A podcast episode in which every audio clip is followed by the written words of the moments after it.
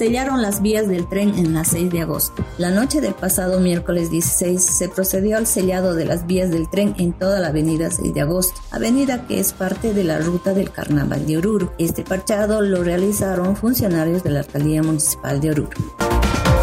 Vecinos de la 6 de agosto se ven en obligación de comprar los metros lineales para las graderías. En denuncia presentada por parte de los vecinos de la avenida 6 de agosto, se pudo evidenciar que la alcaldía de Oruro está obligando a comprar los metros lineales para el armado de las graderías en ese lugar, puesto que según cuentan los vecinos les indicaron que si no realizan la compra este año, estarían perdiendo sus derechos como propietarios al comprar el próximo año. Los vecinos argumentan que las autoridades ediles deberían tener consideración, puesto que muchas familias perdieron negocios, trabajo y hasta personas a causa del COVID-19. Por ende, se pide que no se les imponga la compra de los metros lineales y tengan consideración, ya que muchos no quieren arriesgar su salud por el posible aumento de casos COVID durante el carnaval.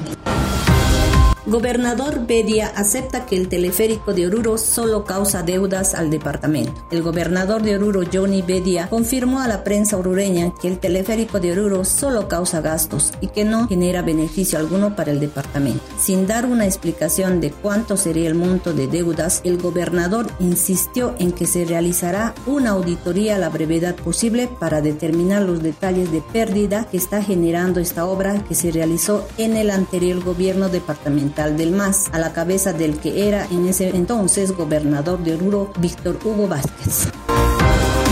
Las bandas de música ensayan para el sábado 19. Se llevó a cabo los ensayos para los que será una versión más del Festival de Oruro 2022. Estos ensayos se están cumpliendo en varios sectores de la ciudad, afinando todos los detalles para el día sábado 19 de febrero, donde se dará inicio al festival con más de 6.000 músicos la plataforma del medio ambiente se reúne. A la cabeza de Emagua Regional Oruro, el DESCONFI, JIC, consultores y la plataforma en defensa al medio ambiente se reunieron el pasado miércoles 16 para tocar el tema de la sensibilización acerca de la clasificación de residuos sólidos y acordaron actividades para lograr dichos objetivos. Estas han sido las cinco noticias del día.